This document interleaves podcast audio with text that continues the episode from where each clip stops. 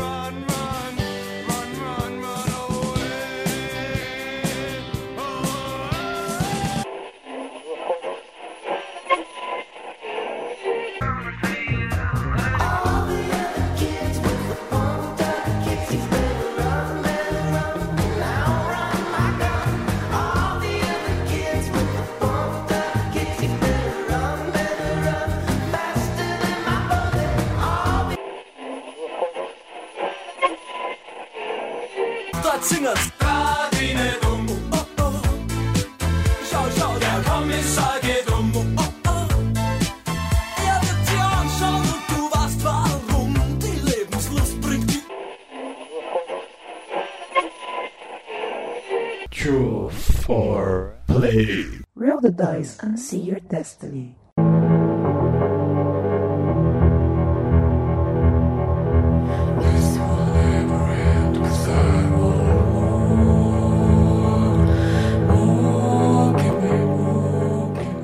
Bom dia, senhoras e senhores, crianças de todas as idades.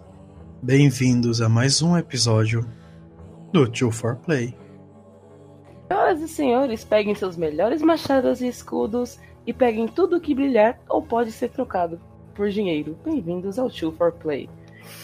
E no episódio de hoje, como você provavelmente já percebeu pelo título, pela arte e talvez pelos tweets que nós vamos soltando durante o tempo aí, se você não percebeu ou se você não sabe que nós temos Twitter, nós temos. O episódio de hoje é sobre a maravilhosa as primeiras duas temporadas da série Vikings ou Vikings ou o como caralho seja a melhor maneira de falar essa palavra. E desculpem, mas eu provavelmente vou falar aí das duas modos porque eu sou esquecido. Gente- Vikings, Vikings, porque sempre tem aquela pessoa chata que fala, não é Vikings, é Vikings. Querida, se você quiser, chama até de Vinícius essa porra, então com licença. Eu estou Mas- pagando dinheiro por aquela aquele serviço que não nos patrocina, que começa com N e termina com Netflix, paga nós, que né, então se eu tô pagando essa porra, eu posso chamar essa série de Vinícius e pra mim não vai fazer sentido. Então, Vikings, Vikings, Vikings, Vinícius. Vinícius. Vamos falar sobre a série Vinícius hoje. Aquele Vic, tá ligado? Pra quem tá doente aí, Vic Vaporum que você passa no peito e começa a tossir, também é muito bom. Adoro. Adoro o cheiro, principalmente, daquele negócio. Mas, voltando à série. Ai, é, é tanta coisa que essa série trouxe bacana. Que eu vou começar pela parte ruim. Que, mesma coisa que eu falei no episódio do Castlevania, é, eu vou falar nesse. Antes de eu começar a chupar as bolas da série, eu tenho que falar mal dela pra não pensarem que Aqui é só fanboy 100%, por mais que nós meio que sejamos. Mas finjamos que não somos. A gente finge, né? A gente abstrai e finge demência, porque a gente é muito bom nisso. Excelentes. Ó, vamos, galera, deixar algumas coisas simples e sérias.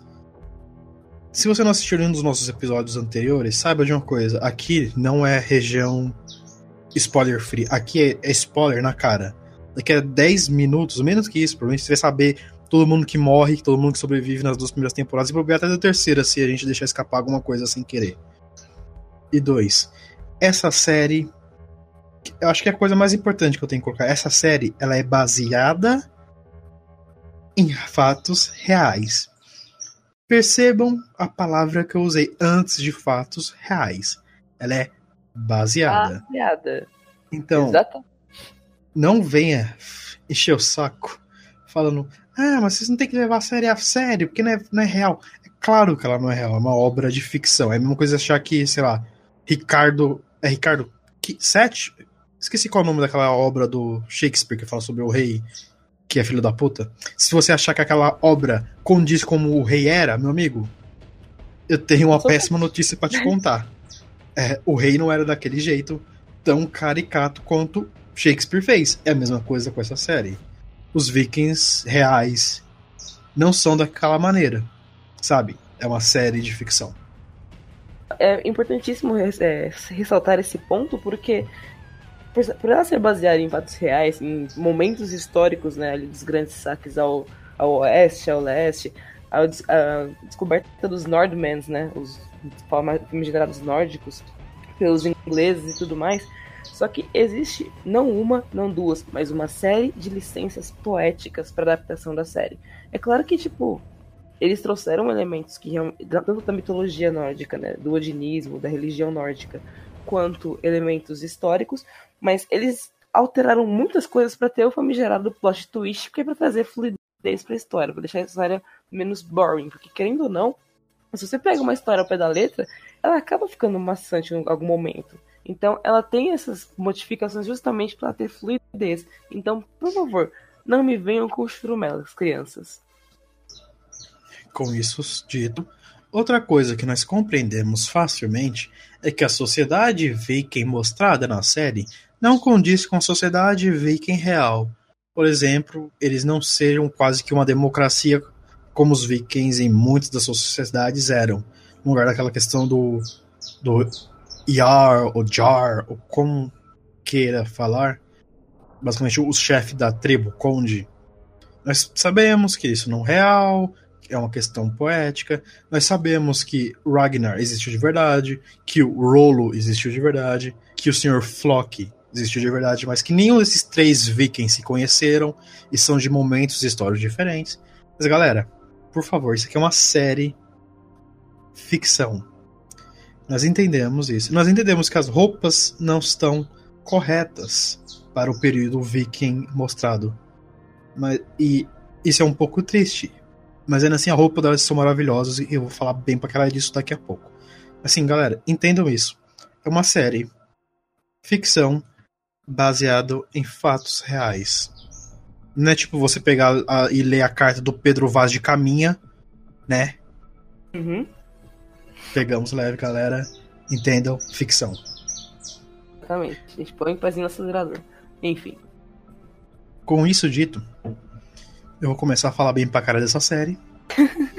a série Vikings, Vikings, Vinícius, ela trata da história de Ragnar. Eu já falo mal o nome Ragnar. Eu não vou tentar falar o sobrenome dele. É Lot alguma coisa. Ragnaldo, pra quem E- manja no Facebook, é Ragnaldo. Ragnaldo. Rogerinho. O, Rogerinho. O Gnar. Gnar é um ótimo. E eu quero chegar direto. Tem séries que eu gosto de falar, tipo, ah, ela fala sobre isso ou sobre aquilo. Essa série específica, eu quero falar sobre a primeira cena.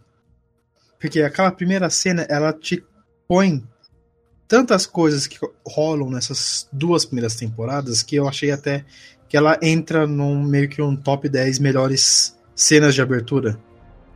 Você começa a série você não sabe porra nenhuma além do que será o acesso sobre Vikings. E a primeira coisa que você vê é um campo de batalha, um monte de corpo, o nosso protagonista e o seu irmão combatendo pessoas. Isso coloca o tom da série de uma maneira tão elegante e tão simples. Tipo, aqui é força bruta e violência. Esses são dois dos personagens. Tenha, se divirta com eles. Exato. E é muito interessante também porque geralmente as primeiras impressões que a gente tem numa série, a gente fica procurando elementos de familiaridade, né? A gente procura quem é o protagonista, a gente procura. Tem, a gente tenta, sei lá, decodificar o contexto dela de alguma maneira. E em Vikings, por ser tudo tão, tão óbvio, tão, tão claro, né? Tipo, como você mesmo falou, é o, é o Ragnar e o Rolo ali, tipo, os dois contra o mundo voado machando, o nego gritando de dor e você matando todo mundo. E, e uma coisa que eu quero dar muito destaque é, é o destaque que a religião tem dentro da série. Porque, tipo, pra quem manja um pouco de, de odinismo aí do, da Azatro, que é a religião que cultua Odin, Thor e outros deuses, sabe a importância, por exemplo, de um tempo nublado, de um trovão. E a ambientação, aquilo te, te dá uma, uma imersão incrível, tipo, os trovões ressoando, e aquele som do vento trazendo a tempestade, e os, e os homens batalhando entre si. Então é tudo tão. te- tem um ritmo tão envolvente que você fala, porra, viado, o que que tá acontecendo? E outra coisa sobre essa abertura, essa primeira cena da série que eu quero deixar, que gostei muito, é a questão de deuses. Para os vikings reais, e também para os vikings da série, isso é algo bem sério, os deuses deles.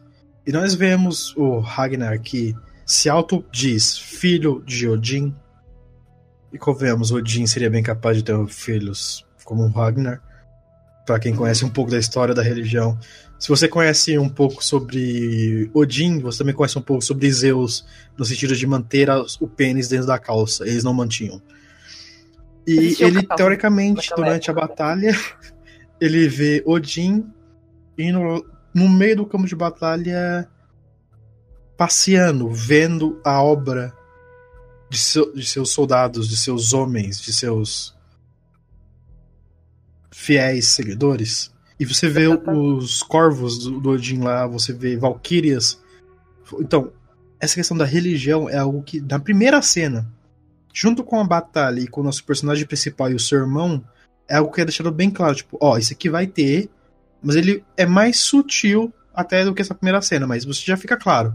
A gente vai falar sobre violência, sobre vikings e sobre a religião deles. De maneira meio que acertada. Justamente. E, meu, também vai destacar a paleta de cores que é utilizada. E são detalhes tão sutis que, por exemplo, coisas que quase ninguém pega na, na abertura. É, é tudo trabalhado em tons de cinza, né? Aquela coisa meio, meio pesada, aquela coisa meio clima, clima de guerra mesmo.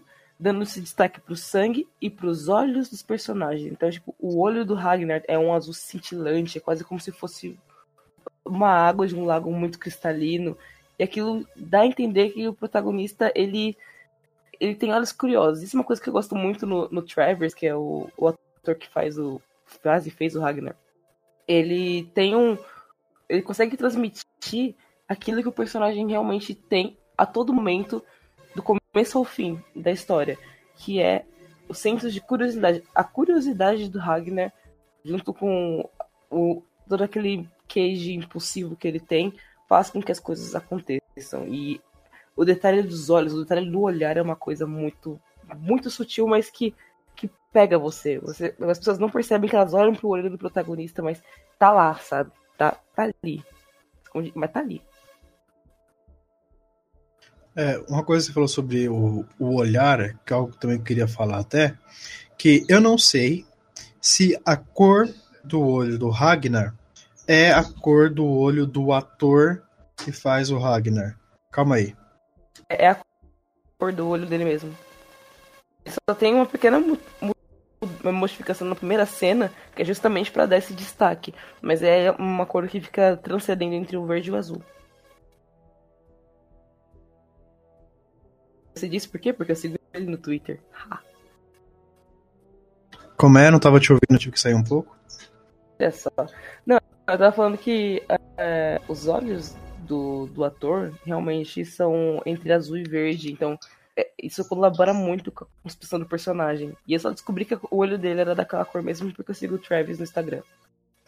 É, porque eu tava pensando se é a- o olho dele era daquela cor mesmo, tipo, aquela cor, ou se era um truque de edição ou algum tipo de lente, porque é uma cor muito diferente do azul normal que a gente vê em olhos, sabe, de outras pessoas. Então eu fiquei pensando, será que é um azul real ou se é um azul computação gráfica barra lentes de contato? E outra coisa, sobre o olhar dele, que os olhos, aquela cor do olho dele passa uma sensação de calma, de tranquilidade gigante. Mas o ator consegue passar tanto ódio só com o olhar, tanta raiva e curiosidade, como você disse, que faz com que os olhos do Ragnar se transformem numa das armas mais cruéis que ele tem, principalmente você vê ele conversando ou dando bronca em algum, como o irmão dele ou alguma outra pessoa. O olho dele é, é tão cruel que chega a ser assustador. Justamente. E eu acho uma coisa engraçada que ele consegue passar é, essa, essa serenidade com o full pistolismo, né? Ele consegue ficar pistola ao mesmo tempo, tipo, é como se ele dissesse: Eu estou furioso, mas a minha ira é direcionada, especificamente direcionada a você. E isso é uma coisa que tipo, você fica- Exatamente. você, você fica estático por alguns momentos, cara. Meu Deus do céu, esse cara tá pistola. Mas ao mesmo tempo, meu Deus do céu, esse cara tem tudo sob controle. É incrível. E antes da gente chegar na parte onde o Ragnar é o. O Ragnar. Nesse começo de série, Ragnar é mais um membro da tribo onde ele está ali, que eu esqueci o nome do local. E eu provavelmente não conseguiria falar de maneira certa. Eles, só que Ragnar, em específico, ele é muito ambicioso. Uma questão central da série é a ambição do Ragnar em ter mais, em ser mais, que nos acompanha muito durante essa série. E ele tem um sonho, um sonho de não continuar invadindo as terras que eles invadem hoje, porque as pessoas daquelas terras não têm condições financeiras de sustentar os Winkles mais. Ele tem sonho de invadir para o leste. E toda a maravilha e merda da série só acontece porque o Ragnar quer invadir o leste e ele descobre uma maneira de navegar pelo mar para o leste. Para quem não sabe, o leste para eles é a Inglaterra. Uhum, Inglaterra e barra França, que mais pra frente se torna o, o grande objetivo do Ragnar. Mas é interessante porque dentro da série é conte- contextualizado que o Earl, né, o conde, ele determina pra onde os vikings vão saquear. E pelo que se entende na série, todo verão eles sempre vão pro mesmo lugar. E o Ragnar, ele resolve ir contra isso. Ele consegue recru- recrutar pessoas loucas o suficientes pra ir contra o conde pra se lançar a mar aberto com a cara e com a coragem em busca de novas terras. Isso ia ter um preço muito alto. Se desse errado, com certeza, porque ia pelo menos uns 15 candango com ele lá e poderiam morrer, tipo, em alto mar, perdidos forever. Mas dá tudo certo nesse meio termo. Mas antes da gente chegar no grande ponto em que Ragnar descobre as terras da Inglaterra, que naquela época era dividida em quatro reinos, né, que a Inglaterra era dividida em quatro reinos, divididas por quatro reis, comandados pela coroa e pela religião católica. Mas antes de chegar nesse ponto, eu queria falar de uma personagem que é meu crush, é o meu amor da minha vida, um mulherão da porra, Lagertha, a Shield Maiden, a mulher escudeira, primeira esposa de Ragnar, mãe dedicada de dois filhos e uma puta soldado da porra. A senhorita Lagtar, exatamente como o esposo dela, o Sr. Ragnar, teve aquela cena de abertura fantástica, ela não tem uma cena de abertura como a dele. A dela demora duas ou três cenas a mais. Mas quando a cena de batalha primeira dela chega, você percebe que essa mulher, você não toca nela se ela não quiser que você toque nela. Você não toca nos filhos dela, a não ser que ela queira que você toque nos filhos dela. Você não chega perto dela, a não ser que ela queira que você chegue perto dela. Senão ela vai pegar um ferro em brasas e vai enfiar no teu olho. Sem zoeira. Sem zoeira, tipo, quem viu, viu, quem não viu, vai ver esta merda, cara. De verdade. É, é uma cena que eu confesso que eu comecei a assistir e quando é, o Ragnar vai pra essa aventura, né, tipo, contra o Conde em busca de novas terras, ele deixa a fazendinha dele lá, né, o ranchinho dele, aos cuidados da Lagertha, que queria ir com ele, mas ela ficou por conta dos seus dois filhos, Bjorn e Guida. E dois estranhos chegam à casa e começam a super querer saquear a casa, estuprar a Guida, estuprar o Bjorn, estuprar todo mundo. Aquela, aquele, aquele estereótipo clássico, né? Tipo, estrupar as mulheres e queimar as casas. Eles queriam fazer isso. E no momento que eu vi aquela cena, eu fiquei levemente pistola. Eu falei, ah, não, a série tava indo tão bem. Até que a Lagertha agiu como Lagertha. E ela sozinha desceu um safarro muito bem dado nos dois caras. Na verdade, ela matou os dois caras a sangue frio pra defender a própria família e a sua honra. E aquilo foi tipo incrível, porque a série ela mostra que não só os protagonistas, os personagens masculinos têm características muito marcantes, mas ele também dá um destaque as mulheres é, como membros ativos da sociedade da época muito bacanas. As mulheres elas eram soldados, as mulheres elas podiam ser condessas, as mulheres podiam fazer o que elas quisessem dentro da sociedade viking. E é muito bacana porque lá a única regra é a lei do mais forte. Se você tem força para levantar uma espada e um escudo, então você tem força para defender o seu lar e você pode fazer alguma coisa. E isso é uma coisa que eu achei impressionante. Fora isso também, você é introduzido esse meio, esse meio em que homens e mulheres são meio que igualmente fortes, e ao mesmo, mais pra frente da série, quando você conhece o contexto inglês, o contexto francês daquela época, você coloca o comparativo dos dois, você fala, mano, como um lugar consegue ser tão evoluído em alguns aspectos e tão retrocesso em outros, porque ao passo que as mulheres eram treinadas para ser soldados em Kitzegar e do lado no lado viking da coisa, do lado europeu, as mulheres eram treinadas para ser donas de casa, para serem mães, para serem freiras. Elas perdiam toda essa, essa expertise de defesa. Então você bota isso na ponta do lápis e fala, velho, what's going on? Isso é incrível. Exatamente. Outra coisa, antes da gente chegar nas invasões que eu quero falar, são de outros dois personagens rapidinho. Um deles é o Flock, que eu quero comentar mais na segunda temporada, que tem mais espaço nela. E um que eu quero comentar meio que agora é o Sr. Rollo, o irmão de Ragnar. Que também tem um espaço um pouco maior na segunda temporada, por motivos óbvios que eu vou falar agora. Mas o Rollo é o irmão do Ragnar. E convenhamos, qualquer pessoa que fosse irmão do Ragnar sempre estaria na sombra do Ragnar. Porque o Ragnar, ele é. Bom, querendo ou não, ele é o mão da porra da série. E o Rolo queria a mesma fama que Ragnar recebia, a mesma admiração que Ragnar recebia. Só que o Rolo não é Ragnar. Isso ele aprende mais, mais pra frente. E o, o que vai causar uma traição do Rolo com Ragnar é esse desejo dele de sair da sombra, de ser alguém e só dar bosta pra ele. Só queria dizer uma coisa, tipo, uma traição. Ou a senhora traição, né? Olha, o rolo, ele é, é o que nós chamamos na internet de falciane.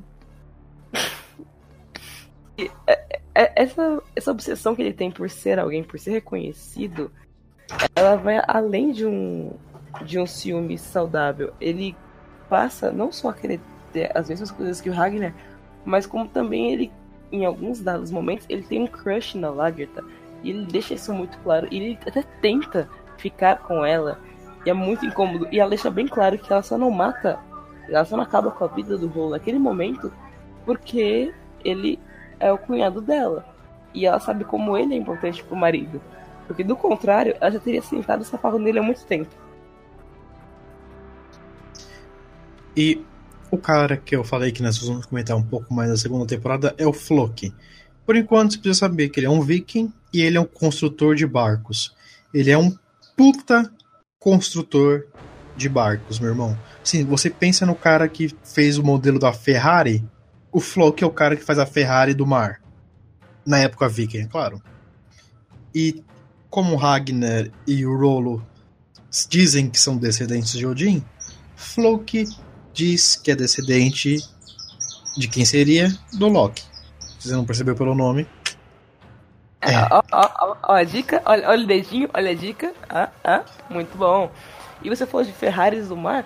Uma curiosidade interessante é que os Drakars, que são os barcos vikings, eles tinham uma estrutura para trabalhar a favor do vento. Então, eles realmente iam muito mais rápido do que a estrutura da bis é, usuais para aquela época. Então, eles realmente tinham Ferraris do mar e o, o Flock realmente produzia Ferraris marítimas. Isso era impressionante.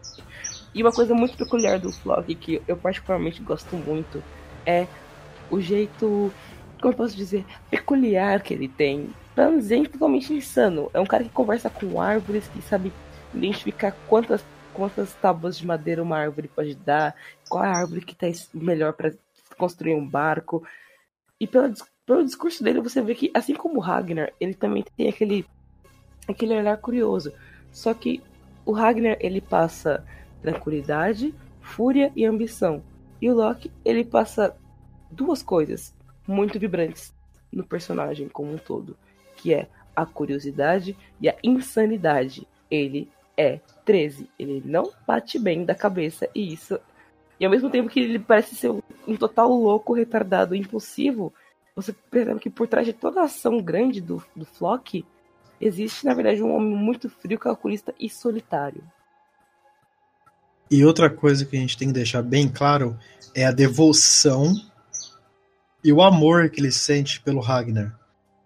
Ele deve ser um dos, junto com outro personagem que daqui a pouco a gente vai falar, que é o Atestan, um dos mais devotos ao Ragnar nessas duas primeiras temporadas. Nem a Lagta, nem a segunda esposa do Ragnar, nem quase nenhum dos seus guerreiros é tão devoto quanto o Flock e depois o Atestan. A devoção que ele tem pelo Ragnar e a confiança que ele coloca no Ragnar são absurdos. Nem o. Rolo, que é o irmão do Ragnar, mesmo na segunda temporada, quando ele volta, ele tem tanta confiança no Ragnar contra o Floki. O que ele faz na segunda temporada pelo Ragnar é algo que você tem que ter muita confiança em alguém pra se fazer.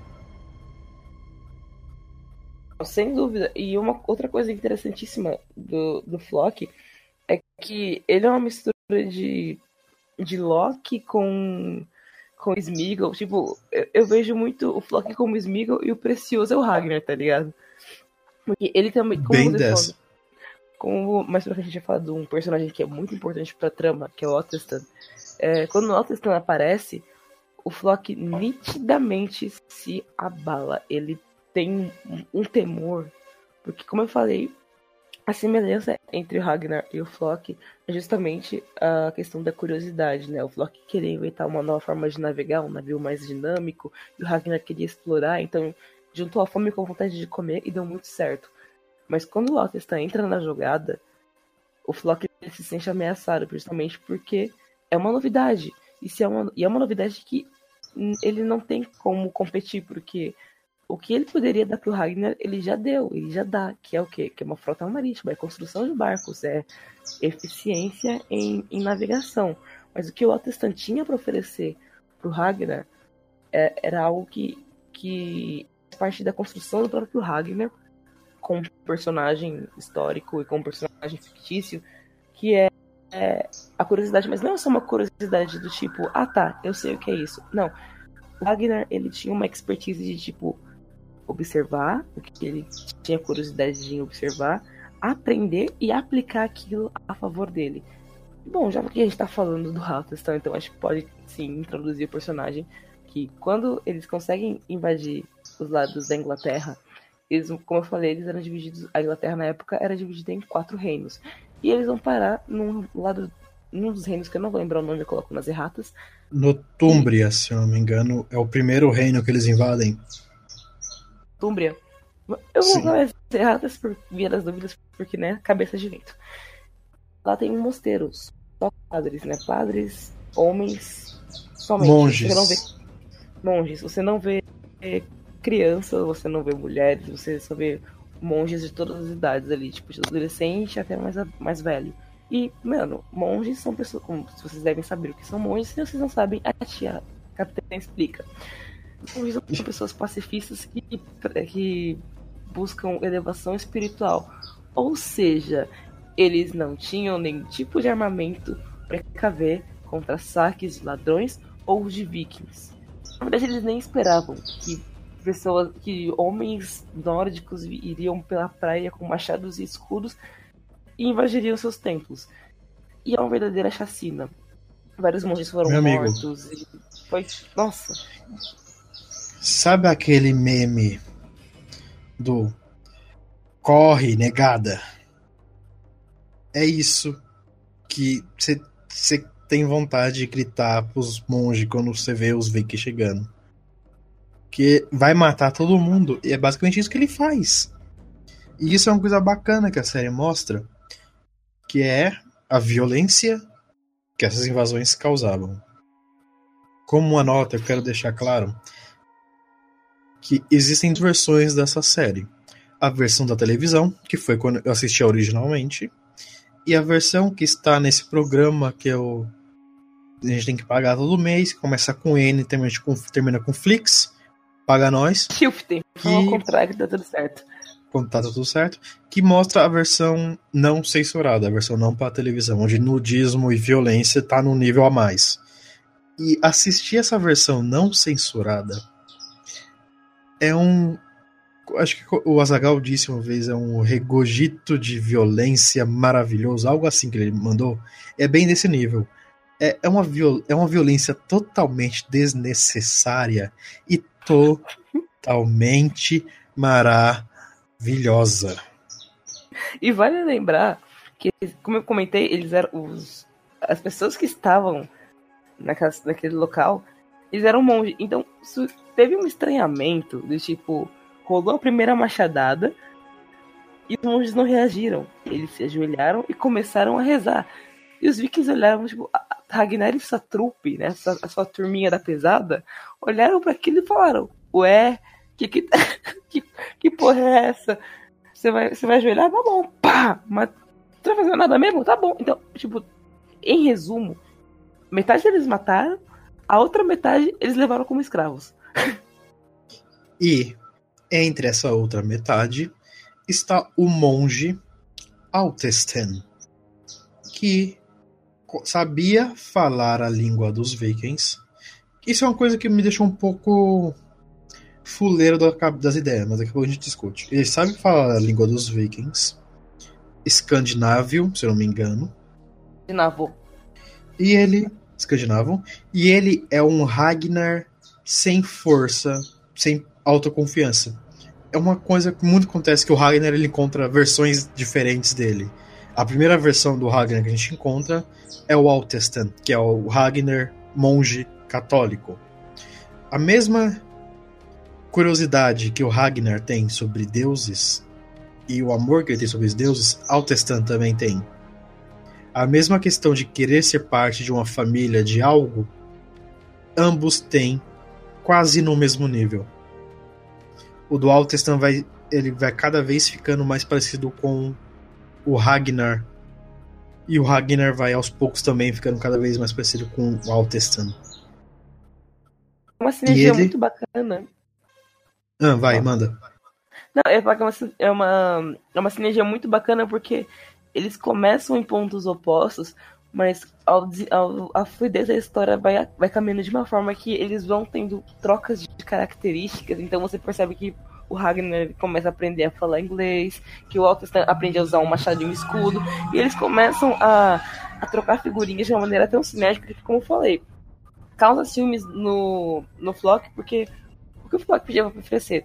Barcos. Só que o Ragnar já sabia navegar. O que o Otestan podia oferecer pro Ragnar?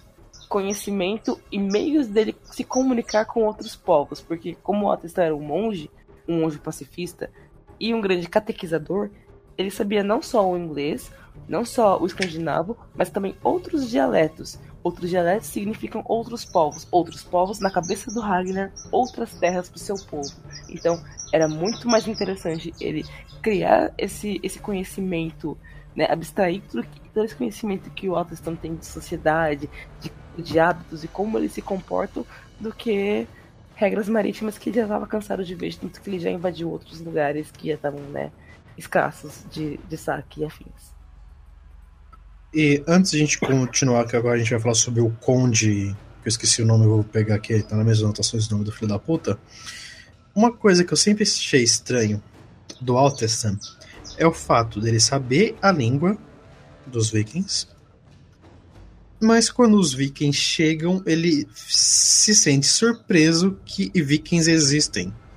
Meu amigo, como é que você sabe falar a língua dos caras? E convenhamos, a Escandinávia, naquele momento histórico, só tinha vikings. Não tinha outra civilização além de basicamente vikings. Então só quem falava viking era viking. Como é que o padre Atestan sabe falar a porra da língua dos vikings, mas não sabe o que são os vikings e que eles existem? Isso me deixou um pouco pistola. Mas eu consigo deixar essa porra passar, porque senão a, a série não avança. Mas ainda assim, isso foi uma coisa que me deixou um pouco pistola, tá ligado? Mas tem uma explicação pra isso, porque o Otestan mesmo falou que ele saía em missões pra catequizar.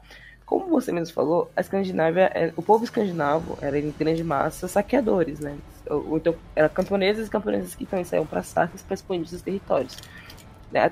Vale uma observação que vikings é uma expressão inglesa para denominar piratas, né? Ladrões que saqueiam e afins. E os escandinavos, eles tinham esse costume de, como qualquer outro povo, né? É, é, é conquistar para expandir.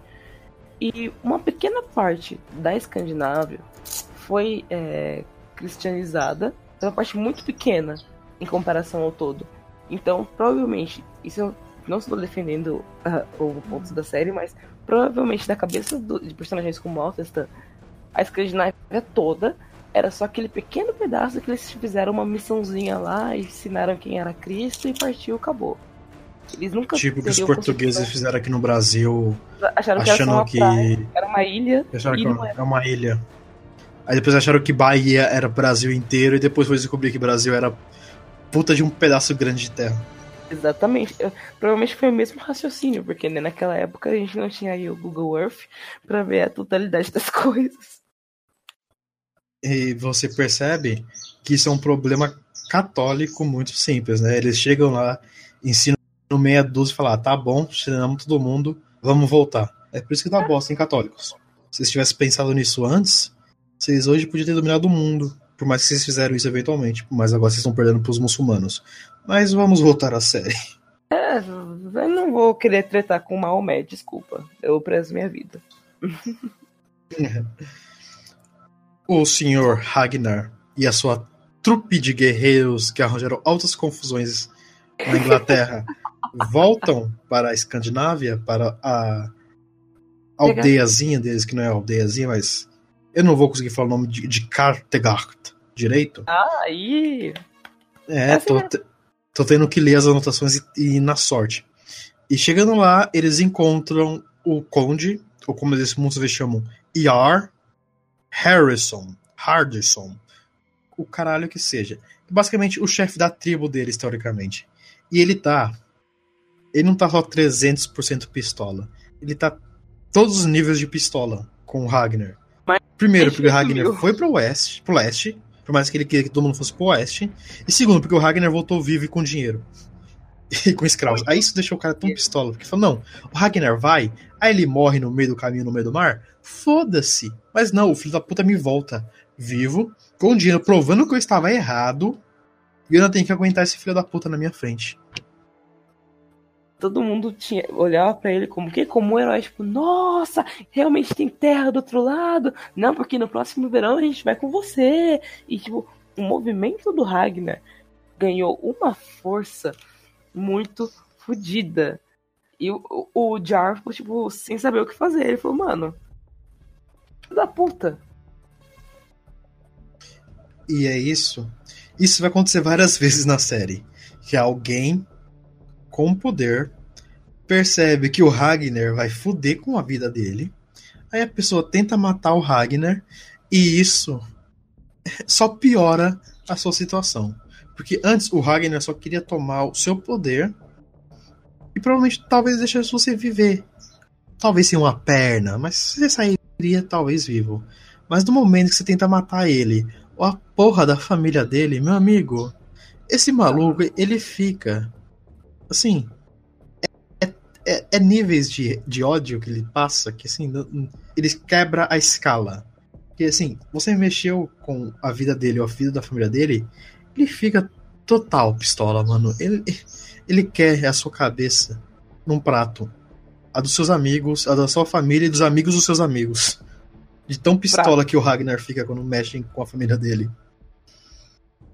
Realmente, velho.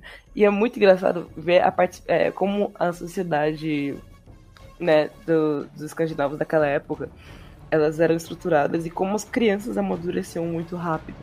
Porque quando o Ragnar trouxe os escravos, ele trouxe consigo também o Altestan. E o Altestan, ele não entendia o que estava acontecendo, ele não entendia porque as mulheres podiam tomar decisões, ele não entendia porque as crianças tomavam cerveja. E uma figura que ganha muita importância ao longo das temporadas, e que no- nessa primeira temporada e na segunda também, é, uma, é um fedelho, é um, um pedacinho de bosta é o Bjorn Ironside, que é o filho mais velho do Ragnar. E é muito engraçado que em alguns momentos a Lagertha e o Ragnar saem da casa, é, saem do, do sítiozinho onde eles moram, e em vez de deixarem o Otto no comando, porque teoricamente ele seria o adulto, eles deixam as crianças. E, tipo, você vê o comportamento das crianças, que eles sabem o que eles estão fazendo, eles têm noção do que deve ser feito. E o Otto fica tipo, mano, o que que tá acontecendo aqui? É muito. é- Essa união deles como família é uma coisa muito importante. Esse- E nesse momento em que o, o Jar fica pistola e fala, não, vamos fuder com o Ragnar, vamos fuder com a família dele. A, a família dele já meio que tava preparada para aquilo, né? Porque o Bjorn não era né, mais nenhum moleque. Ele já tava começando a sair com o pai para ver como, como se luta, como se faz as coisas. E a Guida também tava sendo treinada pela, pela Lagertha. Então, ambos sabiam se defender e eles metem o pé, eles conseguem escapar com vida, mas isso só foi possível porque eles foram treinados desde muito cedo. Sim. E o Ragnar vai fazer uma segunda excursão, dessa vez patrocinada pelo Ar, Yar, pelo Conde, e dá bosta.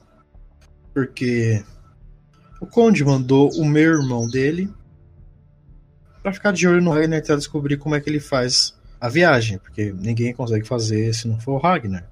Porque o Ragnar descobriu a maneira de pegar um balde de água, um bagulho, uma pedra e, e descobrir onde é Brau, leste.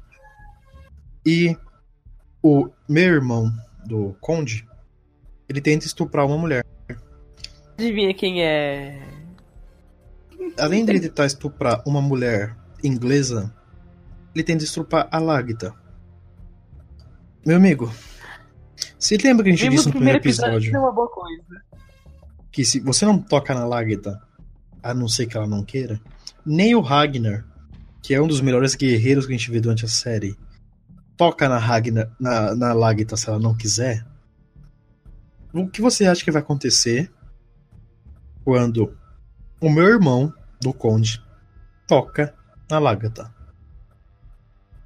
O machado, meu querido. Simples assim. Ela acaba Simples. com o cara. e violento assim. Ela não quer saber se você, quem você é. Você não vai tocar nela se ela não quiser. E ela mata esse filho da puta. Outra coisa também que eu quero falar sobre essa segunda invasão, que é sobre o rolo. Naquela primeira invasão a gente vê a brutalidade que ele trata os os monges. A gente fica pensando, esse maluco é só um bruto, como todos os outros. Mas tem um momento onde ele invade uma das casas e tem um velho. E ele poderia muito bem matar o velho como ele matou muitos dos outros adultos. Mas por ser um velho, ele decide não matar. Tipo, pelo um certo respeito que a soci- a sociedade tem pelas pessoas mais velhas, ele simplesmente rouba, porque são vikings, são piratas. Ele rouba o velho, mas ele dá água pro velho, decide não matá-lo. Ele poderia simplesmente pegar o machado e enfiar na cabeça do velho e pronto, acabou, mas não.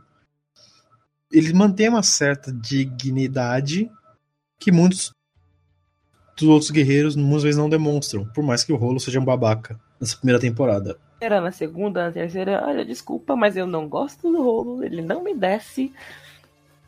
Hum, Nai. Não. Primeiro na segunda temporada, durante o período da segunda temporada, ele tem uma, volta para o Ragnar, por mais que, né. Mas a, a gente não vai discutir a terceira temporada agora, galera, mas o rolo não é alguém que se confia. Não é que se cheire. E o que vocês imaginam que acontece quando o Ragnar com a sua trupe volta novamente cheio de dinheiro pra caralho, mas com o irmão, o meu irmão do Conde morto? Vocês acham que o Conde vai ficar feliz que o meu irmão dele é, esteja morto? Não, senhora. né? senhores. Inclusive, rola uma coisa muito interessante que a série sempre mostra é que o líder da, da tribo, ou o Jar, Yar, Conde, Joselito, whatever, o cabeça da, da tribo, ele sempre organiza grandes reuniões nas quais eles tomam decisões em conjunto. É quase como Monty Python, sabe, em busca do cálice sagrado, em que eles falam, nós somos uma sociedade autônoma onde as decisões são tomadas em é, em reuniões coletivas. É mais ou menos isso que é assim que funciona. E ele organiza um julgamento, no qual ele acusa o Ragnar de matar o seu meio-irmão. E, tipo, no, no momento do julgamento você vê o Ragnar, você vê toda a trupe do Ragnar ali, inclusive a Lagertha e o Rolo. E quando a Lagertha ia assumir que foi ela que matou, porque de fato foi ela que matou, o Ragnar resolve assumir a culpa pra proteger a esposa e, os- e a família dele. Pô, rola um choque geral, que todo mundo fica, como assim, velho? Não, a própria Lagertha fala, mano, não, fui eu que matei. Mas é óbvio que botando numa balança aí é muito mais fácil é, pro, pro Conde acusar o Ragnar, que é um cara que visivelmente é uma ameaça pro posto dele de poder, do que condenar a Lagertha, que é só uma escudeira, embora ela seja extremamente importante, ela é uma mulher forte e tudo mais, só que ela não é uma ameaça pra ele em termos de competição de liderança, ao contrário do Ragnar. E nesse momento nós vemos o primeiro momento que eu achei que seria uma traição do rolo, a qual o, o conde fala, ó, no julgamento, você falar que a minha versão é verdade e não do seu irmão, você vai ter dinheiro, mulher, aquele negócio do pica-pau, dinheiro, mulheres, não seriam iates, mas navios, Cards, mansões de madeira mal feitas, mas mansões. Só que o, o rolo decide, não, dessa vez eu, eu vou tirar o meu irmão da forca e falar, não, não, não, tudo que ele tá dizendo é verdade. Sabe por que é verdade? Porque eu fui uma testemunha, por mais que ele não tenha sido. Mas eu fui uma testemunha. Tudo que a Laga tá dizendo é verdade, galera. E aí o Conde ficou puto, convenhamos. Se você estivesse na posição dele, você ficaria. E ele tem a brilhante, a magnífica, a genial ideia de matar o, o Ragnar. E meu amigo, what a bad fucking idea. Foi terrível, porque, tipo, ele mandou não um, não dois, mas um batalhão de homens tacar fogo na casa do Ragnar, tacar machado, espada, flecha, o que vocês imaginarem na- no sítiozinho onde o Ragnar morava. Como eu comentei antes, a família do Ragnar consegue escapar porque eles foram treinados pra isso. Só que precisavam de uma distração. E o Ragnar foi essa distração. Inclusive, ele é gravemente ferido leva uma flechada, se não me engano, e ele fica todo fugido, ele consegue escapar. Ele consegue ir pra casa do Flock, inclusive, o Flock cuida dele durante um tempo. Ele fica muito debilitado. E o curioso é, nessa rota de fuga, enquanto o Ragnar distraía os soldados do, do Conde, gente Lagueta, a Guida, que é a filha mais nova, mais velha, desculpa, o Bjorn e o Altestan. Sim, o Altestan não fica pra trás, ele é levado junto à família. E isso, eu confesso que naquele momento eu falei, mas ué, por que esse cara é tão importante? Até eu conseguir ligar os pontos, tipo, essa troca intelectual e, de certa forma, sentimental. E eu, eu aqui eu abro um parênteses que Ragnar e Altestan pra mim são um OTP, são um chip, e nada pode destruir o meu chip entre os dois. Fecha parênteses. Até me dar conta disso. É. é a gente fica tipo, mano, por que você vai salvar esse boss? Joga ele lá no meio dos caras lá, deixa os caras matar esse, esse cristão e acabou. Mas não. Tem todo um. Tem todo um sentido ali por trás. Eu falei, gente, mas como, como o Jack falou, what a bad idea. Porque o Ragnar sobrevive, a família dele sobrevive. E como a gente falou, nunca mexa com a família de Ragnar Lothbrok. Porque ele vai ficar pistola e vai querer sua cabeça numa bandeja. E vamos simplificar, Ragnar fica, do, fica mal pra cara que sofreu pra caralho na mão do ataque do Conde. Fica melhor, desafia o Conde, mata o Conde, ele é o novo Conde. Yeah! Isso, gente, tipo, os três os primeiros cinco episódios da temporada é isso tudo. Essa série tem muita coisa, mano. Caralho. Acontece muita coisa nessa merda. A gente vai ter que fazer vários episódios, tá? Porque a gente vai ter que fazer várias resenhas de Vikings, né? Sim. Esse primeiro episódio vai ser só as duas primeiras temporadas. A gente vai ter que fazer um pra mais duas temporadas e depois mais um pra quinta temporada. Mas vamos voltar. É, ele vira o Conde e ele quer continuar invadindo o leste, Inglaterra. Mas antes Uhum. disso, ele quer sedimentar. Não sei se sedimentar seria a melhor palavra. É, garantir a sua posição de poder, fazendo alianças.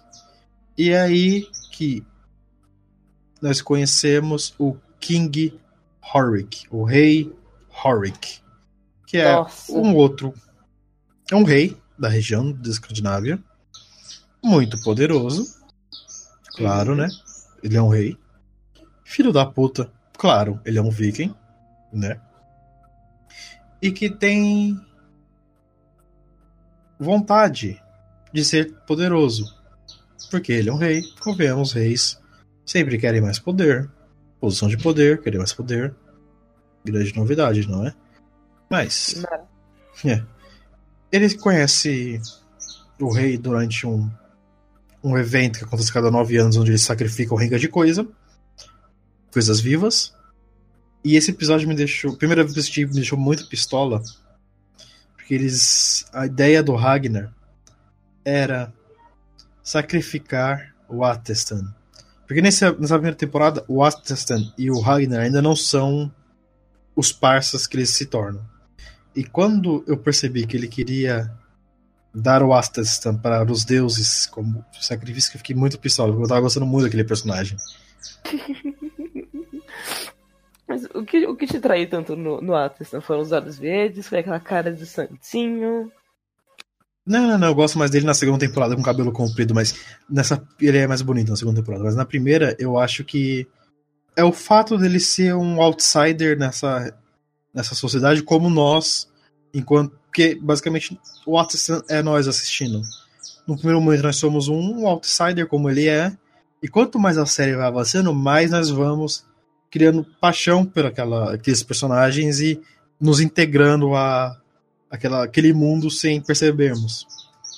Enfim, faz todo sentido. E uma coisa interessante também de, de ser mencionado é uma coisa que me deixou muito pistola. É, aconteceu uma coisa no fim da primeira temporada que a gente não comentou, que é muito importante pra a introdução de uma nova personagem. E foi, tipo, ao mesmo tempo que tava rolando as tretas, que tava tendo essas trocas de poder, né? Que o Ragnar tinha virado conde e tudo mais.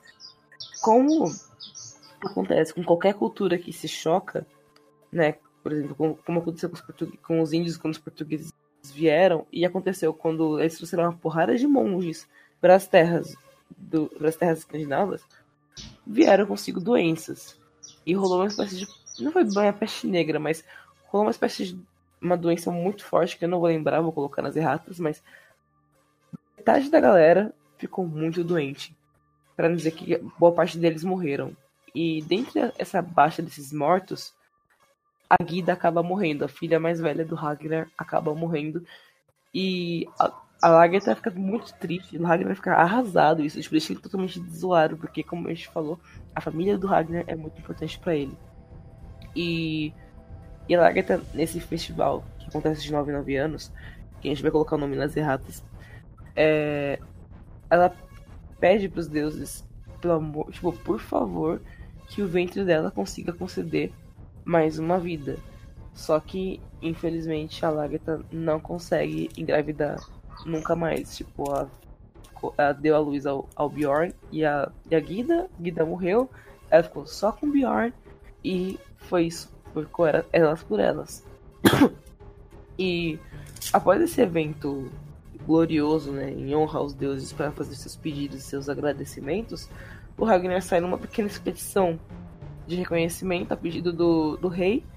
E ele acaba encontrando com uma personagem que eu particularmente não gosto. E muita gente também não gosta dela. Princesa Aslag.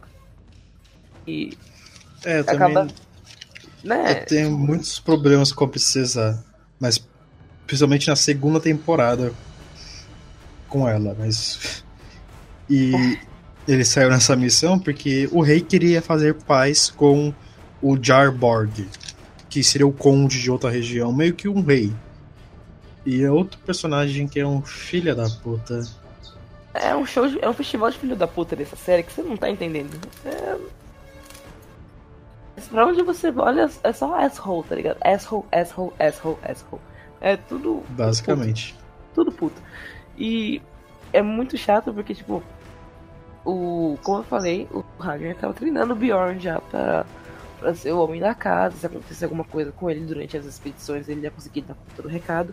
E nessa missão, o Ragnar leva o Bjorn com ele.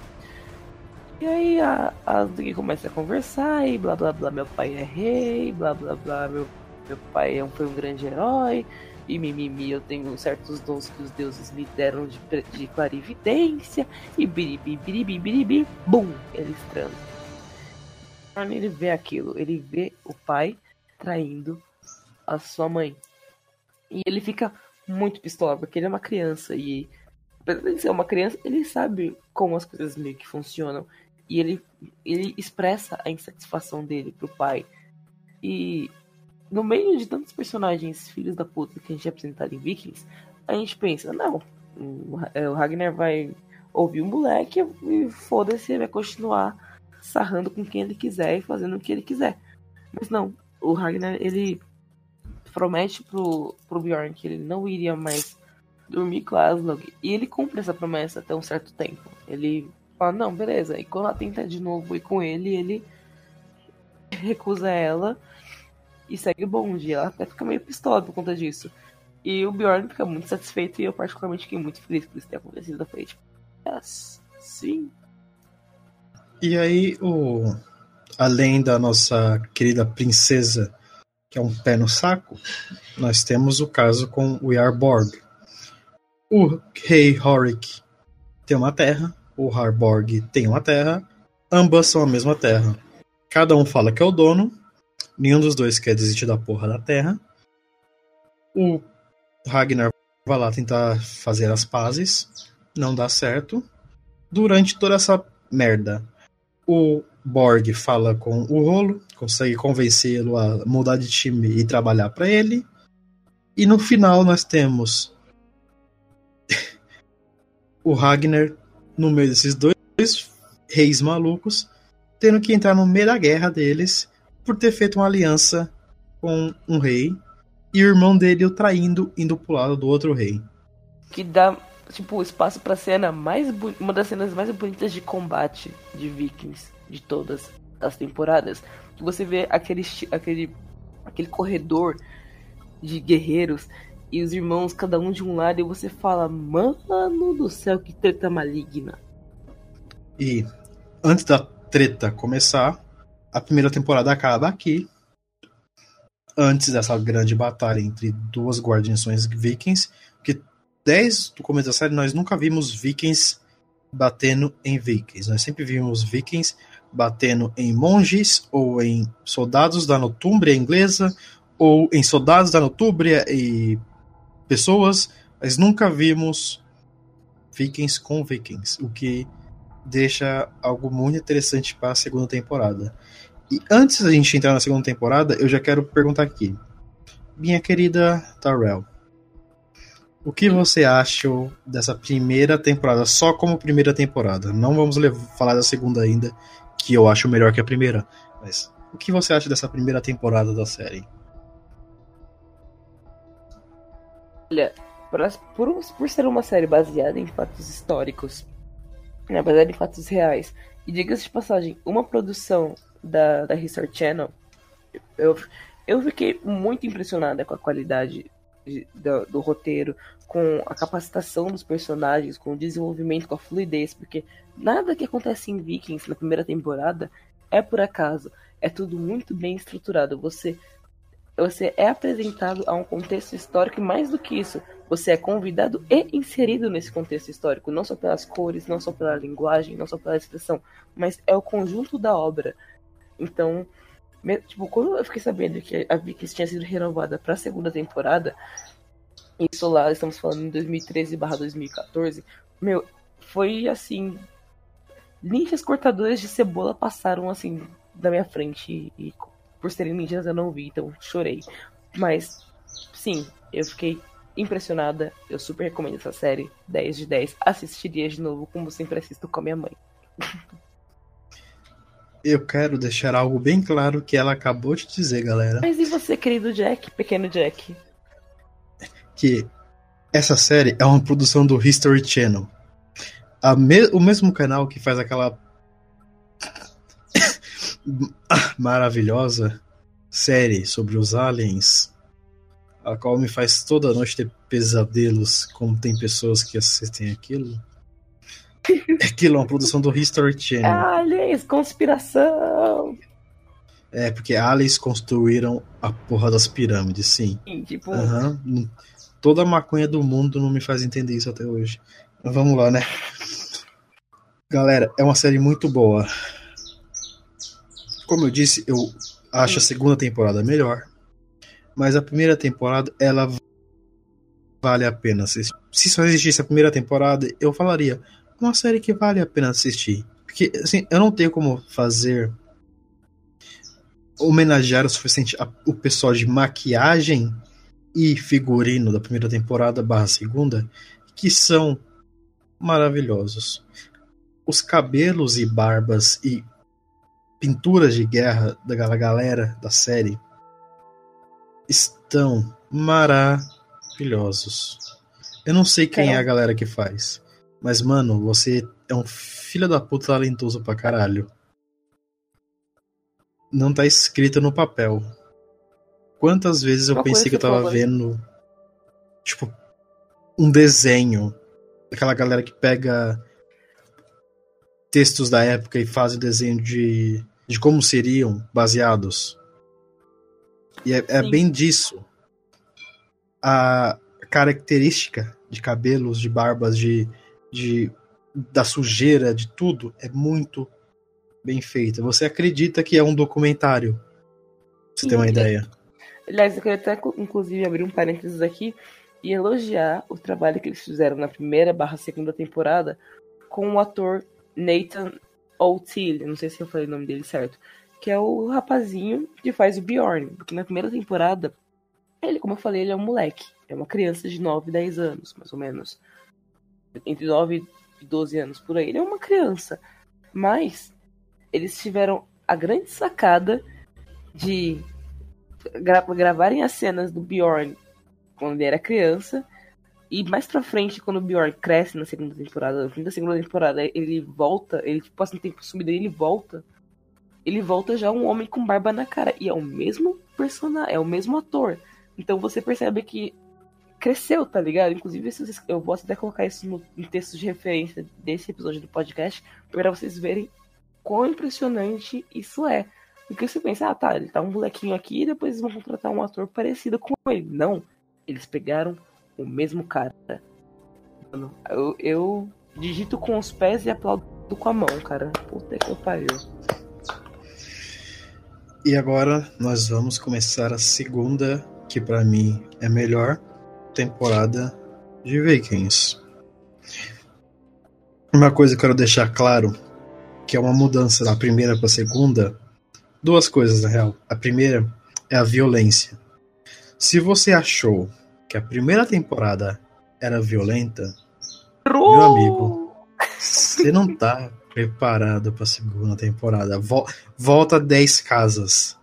Porque assim, a segunda temporada faz a primeira parecer, sei lá, Friends de violência. Porque, meu amigo. Ai, Nossa, são rios de, de sangue que essa segunda temporada tem. Nossa, até, deu, até subiu um arrepiozinho aqui, porque minha nossa senhora, de verdade, o nível de gore, ele aumenta, mas, de novo, não é um gore tipo explosões e vísceras saindo, mas é aquela coisa de, tipo, mortes a sangue frio, sabe? Ele deu, por exemplo, uma pessoa deu uma machadada na outra, você vê o sangue saindo e vê parte do osso. Tipo, o, gore não tá no, no sangue ou no osso, mas tá no ato e da pessoa não desviar o olhar daquilo, tá ligado? É uma coisa seca, uma coisa tipo, não desvia os olhos, veja o que está acontecendo na. Você fica impressionado do começo ao fim da segunda temporada por conta de- dessa brutalidade crua que eles colocam na série. Sim. E falando em brutalidade, o rolo na primeira temporada, ele foi feito por ser um guerreiro forte. Mas ele é um guerreiro forte dentro dos padrões humanos. Nessa segunda temporada, ele é um berserker 100% do tempo. Meu amigo, ele tá num nível de força que é sobre humana. Esse primeiro episódio mostra ele literalmente en- enfiar uma lança num cara e erguer o cara com a lança uns bons 3 metros acima do chão. Assim, eu não tenho como descrever sem mostrar fisicamente o quanto de força isso é necessário para você pegar um ponto pequeno com uma lança, enfiar no maluco e jogar, erguer pra cima. Meu amigo, é, é, é muita força que você precisa fazer al- algo nesse nível. É fora, sim, o maluco é, é o Superman da série, em força, basicamente. Eu não tô exagerando. Durante um série parênteses. você vai ver que ele ele é feito pra ser o homem de ferro basicamente nessa série, tipo, de- de- o músculo dele é feito de ferro. O maluco, ele, ele chuta a porta, a porta ela não abre, nem quebra, ela desapa ela vira pó.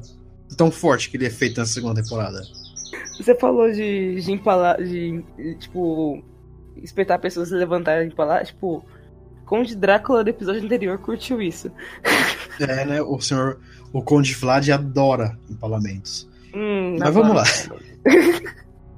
A Enfim. segunda temporada começa com o nosso amigo Ragnar no meio de uma guerra desnecessária, segundo a noção dele, entre dois velhos filho da puta que, dão- que querem uma terra. O irmão dele está do lado 1, um, ele do lado 2. E o irmão dele, ele mata e fere os companheiros de tal maneira que eu É tinha uma- cer- eu tinha certeza que eles iam matar o personagem ali no segundo episódio da primeira temporada, mas da segunda temporada, mas não, eles manteram o rolo vivo. Mas meu amigo, é tão brutal. Essa cena onde ele fia a lança num dos amigos do Ragnar dele e ele coloca o filho da puta lá em cima como se fosse uma bandeira, É doído, é, é doído. é doído. Outra doído. parte doída é quando ele, junto com o Yarborg, eles transformam o nosso amigo Floki, Floki, o Loki, em um segurador de facas. Que, meu amigo, é, é uma facada linda que o Floki toma. Que você fica, rapaz, ele deu sorte pra caralho de sobreviver, porque ele é um, é um faqueiro, o, o rapaz virou. Tipo, de novo, é é uma violência crua, brutal, assim. Você.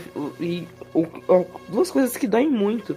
É, um, essa violência toda, e dois, é você saber que eles têm um background juntos, né? O Ragnar, o Flock, toda aquela galera, eles lutam juntos há muito tempo. E aí, de repente, eles estão divididos ali num, num drywall e falando entre si. Aí você fica. A, a, aquela dor emocional de tipo, não, cara, vocês são amigos, velho. Larga essas porra de espada e vão tomar uma cerveja, viado. Eventualmente o Ragnar consegue parar a guerra. Ele fala: Meu amigo, eu não tenho tempo pra isso. Eu tenho que invadir lá a Inglaterra pra eu pegar dinheiro. Por que a gente não invade todo mundo junto com uma família feliz? Infelizmente, vou ter que pegar meu irmão levar ele pra, pra ser julgado, porque ele me traiu. Mas tirando isso, vamos ser uma família feliz. Vamos invadir os ingleses juntos. Que tal? E a galera percebe: Mano, vale mais a pena a gente ganhar dinheiro invadindo o inglês. E convenhamos, até hoje vale mais a pena você ganhar dinheiro invadindo o inglês do que brigar por outras terras. Total. Eles levam o Sr. Rolo de volta, mas o Ragnar, ele ama a família dele, mesmo o Rolo. Então ele paga para o ju juiz, barra, abre aspas, juiz, fecha aspas, juiz, não matar o Rolo e manter ele vivo. Foi uma humilhação pro rolo, porque ele tava contando com a morte e ele pensou, ah, fiz bosta, fiz bosta. Então os caras vão me apagar aqui e tá tudo certo. Errou! Errou feio, errou rude. Justamente, ele acaba sobrevivendo já não bastasse ele ter essa, essa, essa gana que ele tem de querer sair da sombra do irmão, agora ele, além de estar na sombra do irmão, ainda é tido como um traidor. Olha que, que delícia, né? Olha só, se dá maravilhoso. Fez, fez tudo certo. Fez certão, ó. 10 de 10. 10. 10 de 10. O Ragnar, o rei Horik e o Arborg marcam de, mais ou menos depois de uns 4, 5 anos, invadirem lá a Inglaterra, que dá tempo dos mortos que eles perderam na guerra voltarem, né? Como novos, como filhos dos que morreram. E nós temos a primeira grande merda da vida do Ragnar. Que é quando a princesa lá que a gente falou na primeira temporada, ela chega lá- em Cartegart e fala: Ô meu irmão, você me engravidou, eu vim pra cá. E a Lagta, ela fica. Pistola Totalmente. É pouco. Pistola é pouco, exato, pistola é pouco. Ela fala: se ela ficar, eu vou embora. Ela vai ficar? Ela vai ter que. O Ragnar vai ter que ficar, ela é a mãe do meu filho. Eu não tenho muita escolha aqui. Então tá, eu vou embora. Valeu, falou. E ela decide ir embora. E não e fala pro filho: "Cê- a decisão é sua, você pode ficar com seu pai, você pode vir comigo. E no fim o filho decide ir embora com ela. Que eu acho muito justo. Eu acho isso muito justo. Porque, mano, o Bjorn falou, vai dar merda, você afasta essa mulher. E ele, ele ouviu? Não ouviu. Aí, ó, tá vendo? É isso que dá. Fica vendo essas chotas tudo aí, ó. Que dá. Tipo, eu, eu fiquei muito puto porque eu pensei, mano, você vai trocar a Lague- a Lagerta, X de Maiden, mulherão da porra, bate nos mano, manja da- de- das três alturas de combate por uma princesa, tipo, não desmerecendo a Aslog, mas o problema é, um, a Aslog, ela se baseava, se baseava e se baseia muito no, nas conquistas que o pai dela tinha. Então, ela não é um personagem que agrega, ela não tem um, um, um background, sabe, atrativo. Ao contrário da Lagertha, que você vê que ela ama, a Lagertha sempre amou o Ragnar. Ela se esforçou pela família, ela se esforça pelo povo de Kattegat, tipo, ela luta pelo seu povo se precisar. Agora, se você desse uns, umas parinhas escudo na mão da, da Aslog, ela ia fazer o quê? Ela ia cortar as unhas? Assim, Problemático, muito problemático. Você pode não gostar da princesa. No meu caso, não é que eu não gosto dela, eu desprezo essa personagem de tal maneira que não está escrito em nenhum pergaminho o tanto de raiva que eu peguei da personagem. Por isso que eu, eu gostei muito dessa atriz. Porque ela consegue fazer aquele personagem snob babaca de uma Pega um maneira. ranço natural, velho. É um ranço natural. Para aqueles que já assistiram Game of Thrones, que eu imagino que seja quase todo mundo, porque quase todo mundo já assistiu essa porra, É o Joffrey de saias.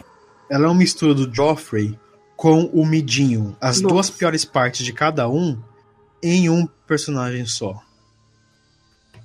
Vê com uma gente boníssima, né? Tipo, mano, Mindinho e Príncipe Joffrey. Tipo, boa coisa não deve ser, velho. Bom, Lagertha vai embora com o filho. Passam-se quatro anos. O Ragnar manda avisar: Galera, chegou a hora da gente voltar a invadir a Inglaterra. Aí, porra, King, o rei Horik chega com seus navios. E Yarborg chega também, porque foi feita a promessa: nós três vamos invadir juntos. E a segunda grande merda acontece na vida de Ragnar, a qual o rei Horik fala pra ele: Então, meu amigo, você vai ter que fazer um favor pra mim. Você vai ali falar com o Yarborg, manda ele embora, tá? Eu não quero invadir com ele, eu não confio nele, tá? Valeu, falou. Eu vou ali preparar meu barco, tá? Te encontro daqui a cinco minutos. É, esse é o momento em que, tipo, o Ragnar para e, e fala: Fudeu. Como assim? Fudeu. E não satisfeito com isso, quando o Ragnar ele caminha em, em direção ao Borg pra tentar, né, dar essa boníssima notícia, e ele vinha só, o Borg faz a mesma coisa, ele fala: Não confio no meu irmão, eu acho que seria uma boa gente ir sem ele. E aí? E agora? Fodeu. Fodeu de vez. Fudeu, O fudeu. Ragnar faz como foi mandado pelo rei. Fala pro Yarborg rala peito, o que vai causar uma merda. E lá vai Ragnar, com seu pequeno frota de navios, acompanhado do seu Flock, do seu Atestan e de seus outros guerreiros, acompanhados do rei Horik, os seus filhos e seus guerreiros, e dessa vez eles navegam e eles não caem em Notúmbria. Eles caem no outro reino da Inglaterra, esse que eu não me lembro o nome. E lá tem outro rei. O nome do primeiro rei eu não me lembro, mas o nome desse rei dessa segunda temporada eu sei de cabeça, que é o Erkbeth, que é um dos melhores personagens dessa segunda temporada. Porque, como eu disse, nós vamos encontrar durante essa série toda vários Ragnars diferentes. O rei Ekbeth é um Ragnar cristão rei. Até o Atestan fala isso. Quando eles sabem eles descobrem que estão nesse reino e o, a, e o Ragnar pergunta pro Atestan se ele conhece esse rei, ele fala sim, ele é você, cristão. E é exatamente isso que esse filho da puta é. A mesma vontade, a irão de poder, a mesma ideia de táticas, a mesma curiosidade que Ragnar mostra durante a série inteira, o rei Ekbat também mostra. Só que ele é mais frio que o Ragnar. O Ragnar, ele é muito impossível, ele é muito fora de controle, ele é muito ódio. Enquanto o Egbert, ele é muito aquela ideia romântica que nos tem sobre a, a obra do Maquiavel, sobre a frieza do, do rei.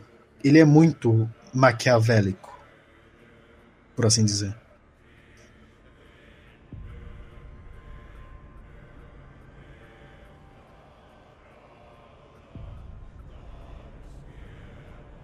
Capitão? Pô, desculpa. Tá ouvindo agora? Tô, tô te ouvindo agora. Vou dar uma falhada monstra.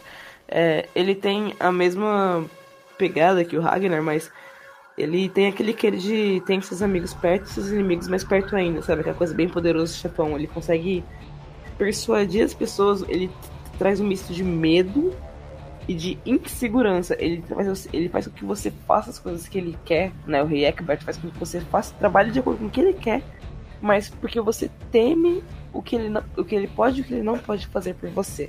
Ao contrário do Ragnar, que sempre tem aquela coisa explosiva de tipo, eu vou, eu vou, já fiz, tá ligado? Bem dessa. Ragnar e sua trupe, a companhia do rei, chegam na Inglaterra, no reino do rei do Ekbat, e fazem o que sempre fazem. Vão até a porra de uma igreja e saqueiam. Como você pode imaginar, eles têm sucesso nisso. E o Ragnar fala das suas intenções pro rei Ekbat, pro rei Horik. Que ele não quer simplesmente ficar invadindo e pegando dinheiro dali, ele quer trazer o povo dele pra lá porque a Inglaterra é muito mais fácil de plantar e de escolher do que a Escandinávia, o que realmente é mais fácil. E aí fala, meu amigo, o esquema era nós chegar ali no rei, fazer ele dar um dinheiro pra nós e dar uma terra pra nós pra gente parar de invadir aqui, e a gente procura outro lugar pra invadir. E a gente continua aqui vivendo aqui uma vida mansa, tá ligado? O que convenhamos é uma puta ideia boa, né? Ragnar é visionário, mano. Visionário, mas só vai trazer bosta pra ele também isso, mas tudo na vida do Ragnar sempre dá bosta daqui a algum tempo. Um fudido. Tem Ragnar- luz. É, é- ele é bem Luiz mesmo. Ragnar começa uma discussão de paz com o rei Ekbeth e ele percebe que o que Atestan tinha falado era real. Rei Ekbeth é como ele. E durante essa invasão e conversa, começo de conversação de paz, o Yarborg, como você pode imaginar, ele não ia ficar parado. Convenhamos que o que o rei fez, Horik, foi filha da putagem. Parou a guerra para conseguir invasão e na hora da invasão chutou o cara embora. O que o cara vai fazer? Vai querer vingança. Mas no lugar do maluco ir lá e invadir as terras do rei Horik, ele decide fazer isso com as terras do Ragnar, colocando em risco a família do Ragnar que ele iria matar. E lembra o que a gente disse sobre a primeira temporada?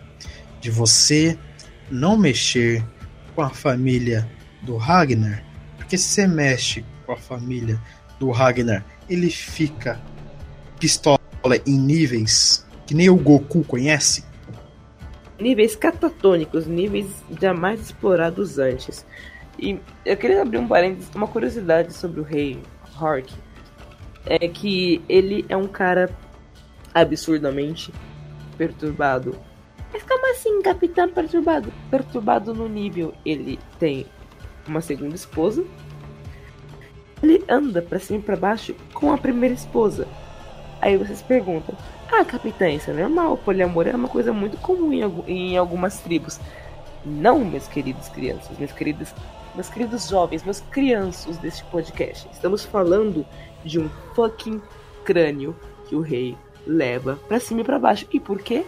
Porque o próprio rei matou a sua esposa envenenada. Queria dizer isso. Calma aí, calma aí. É o Yarborg, tá, gente? Ela falou do Rei Hork, mas é o Yarborg que é o que carrega errado. o crânio da mulher.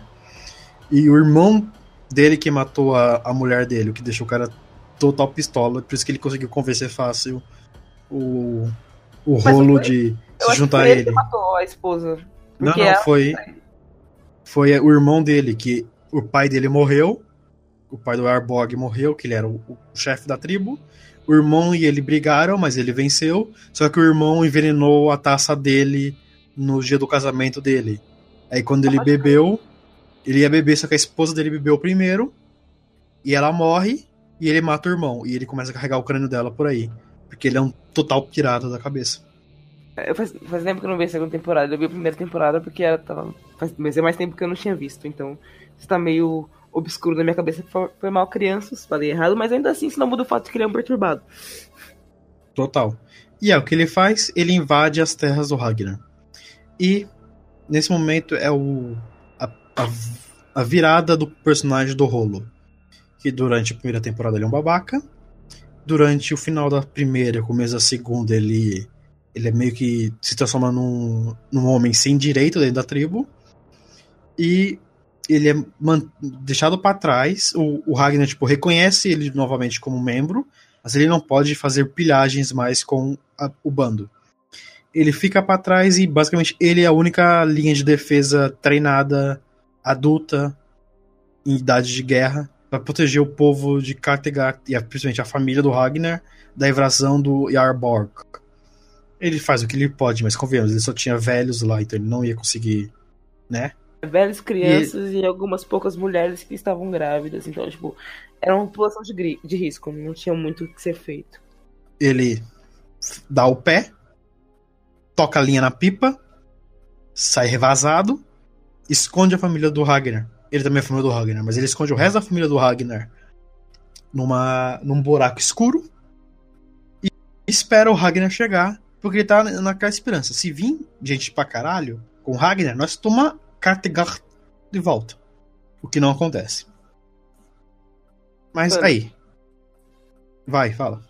Eu só ia dizer que é, a ce- a- o momento da chegada do Ragnar, quando ele vê a merda toda feita, a cara dele de.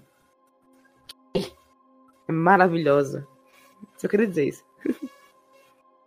Ele fica tão pistola que não, não dá pra descrever com palavras. São muitas emoções, é. É bem isso mesmo. Ele fica tão pistola que ele não sabe como ficar pistola. Eu não sei se isso já aconteceu isso com vocês, com pessoas que estão ouvindo esse podcast, essa meia dúzia de dromedários que estão ouvindo a gente. Mas já aconteceu alguma vez vocês ficarem tão putos, mas tão putos, que vocês não sabem como ficarem putos? Então, Ragnar quer ir lá e invadir a porra toda. O rolo coloca um pouco de juízo na cabeça dele e fala: Meu irmão, você chegou aqui com pouca galera. Não tem como a gente tomar de volta com isso.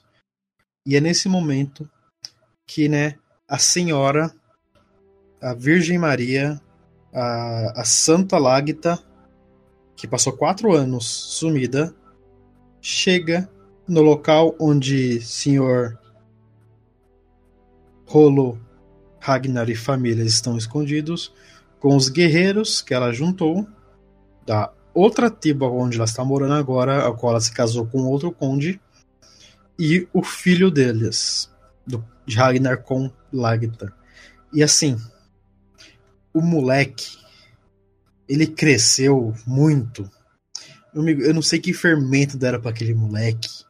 Mas assim, ele cresceu de tal maneira que assim, não, não tá escrito no papel. O moleque tinha tipo 13 anos e tinha um, sei lá, um metro de altura pra, pra 1,20m. Um Ele tem- catarrentinho, Um velho. catarrentinho. Quando você vê uma criança de 13 anos, você, de 13, 12 anos, você vê. É um, é, um, é, um, é um teco de gente, um toquinho de gente. Meu amigo, o moleque tá tão alto que ele tá maior do que o Rolo. E o Rolo é um dos caras mais altos da série. O moleque cresceu, o moleque, tipo, ele dá cabeçada no teto de algumas, de alguns, de algumas casas, meu, meu amigo. Aquele moleque cresceu demais. Velho, tem até uma parte que o Ragnar fala, não preciso nem perguntar, não preciso nem questionar se te alimentaram bem. Dá pra ver. Que o moleque ficou um, um- um quilômetro. Foi um oferecimento de Sustagem Kids, velho. Porque o puta que o pariu. O que aconteceu com o pior? O que o biotônico Fontoura não faz pra criança crescer, meu amigo. Deram o biotônico Fontoura naquele moleque e o moleque cresceu. Só pode ser biotônico Fontoura. Eu, eu, eu falei, velho. Essa cara. E você, é um trabalho impressionante porque é o mesmo ator, é o, é o mesmo moleque, mirrentinho, orelha de abana peido da primeira temporada, vira um homão da porra no final da segunda temporada. E você fala, o quê? É, mano, você fica. O que muito, velho? Aí vamos lá, galera. Ragnar junto com os guerreiros invadem a porra toda. Ma fazem o Yarborg correr, o que não é difícil. E durante tudo isso, o rei Horik ficou lá na Inglaterra para continuar as conversações de paz, junto com Atestan, que seria o tradutor, já que, né, o Exatamente. Ragnar estava de volta na casa dele. E como nós falamos que Ekbeth é Ragnar, só que cristão, ele vê esse momento de divisão dos vikings como um momento perfeito para ele fazer o quê? Atacar. E é o que ele faz, ele ataca, mata geral e vai embora. E captura o Atestan. Esse de O passagem. rei Horik sai vivo, perde mais um filho. E o cara fica totalmente pistola querendo vingança, porque perdeu já dois filhos com essa invasão. E volta lá, fala com o Ragnar. E aí, Ragnar, conseguiu tomar suas terras de volta? Que legal, mano. Parabéns. Então, eu tô querendo voltar a invadir lá junto com você. Só que nós dois, nós não temos muitos homens sobrando, né? É, é verdade. Então sabe o que a gente faz? A gente vamos fazer uma ligação ali para o Yarborg, que basicamente tentou te matar faz pouco tempo, e falar pra ele se juntar com a gente de novo, que tal? É, é uma. Ah, é nesses momentos que você olha e fala, você tá de, você tá de brincation com with me, né? Tipo, baixa o Joel Santana e fala, tu tá de brincation with me, velho. E é nesse momento que nós vemos vários personagens em volta do Ragnar fala a mesma coisa. Mano, por que você tá aguentando esse filho da puta? É o Rolo que fala isso. É a Lagta. É o filho dele. É a ex-mulher do Conde que virou a mulher do, do, do Rolo. Mano, todo mundo fala, meu irmão, por que você tá aguentando esse filho da puta? Passa a peixeira nele e resolve isso logo. E é nesse-. E é nesse momento que a gente costuma. A gente começa a ver a mudança do Ragnar. Do Ragnar. E Ragnar Conde para o que vai se tornar o Ragnar Rei. Que ele começa a pensar, meu amigo, eu vou ter que dar um jeito nesse filho da puta esse rei, que ele vai me fuder. Mas eu vou fazer de tal maneira a qual eu saia vencedor de tudo. Que é o que ele faz. E ele fala que, não, tudo bem, mano eu aceito aí voltar com o cara. Manda ele vir aí. O cara vem. E o que é que o Ragnar faz? Dá uma surra no cara e fala que vai matar ele. Mas não vai simplesmente matar ele. Ele vai fazer uma águia de sangue nas costas desse filho da puta. É uma quando- das execuções mais cruéis do mundo, velho. E quando ele conta pro filho dele o que é a águia de sangue, e basicamente conta para nós que estamos assistindo o que é a águia de sangue, você fica, meu irmão. Eita! Porra! Pô, Para nossa, quem. a- até arrepiou aqui, só de você falar o nome. Crianças, se vocês não sabem o que é uma águia de sangue, a gente explica pra vocês, não tem problema. Abre o Google Imagens que a gente explica bonitinho o que acontece pra fazer isso. Assim, galera, pra quem não viu, uma águia de sangue, eles desenham uma águia nas suas costas com uma faca. Eles pegam um machado, eles te acertam nas costas com o machado e abrem as suas costelas, arrancam seus dois pulmões, colocam para fora para que quem veja aparenta ser uma águia com as asas dobradas nas costas do cara. Melhor tipo de tatuagem, não é? Ah, e o tem- pior, Hum. que a única maneira que essa é uma punição para quem cometeu um ato contra os deuses.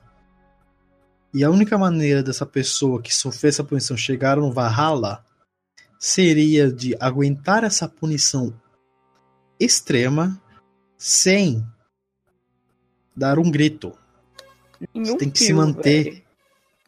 De boas, tendo seus dois pulmões arrancados e tipo não tem anestesia, eles não dão álcool pra você, você não tá, você tá sentindo tudo. Você tem suas costelas abertas, amachadadas, tem seus pulmões retirados do seu peito, do seu corpo, sem aguentar calado e morrer calado. Abriu a boca, Valhalla você não entra. Vocês têm noção disso? É, é- olha, eu tô toda arrepiada só de lembrar, porque. É, de novo, lembrando que a série ela é de um nível de gore cru. Não são cenas exageradas, são cenas brutas e secas. Então, execução, durante todo o processo de execução da águia, né, da águia de sangue, é, é como se fosse, sabe aqueles vídeos de tipo de remoção de cravo? Que tipo é, é, é, é fluido, é contínuo, é mais ou menos isso. Só que é as costas do brother. É uma águia de sangue. É o pulmão do brother no ombro, assim, tipo. Dá até um. E quando Ragnar não segue o que o rei queria, que era manter a aliança com Eaborg, o rei tem uma ideia.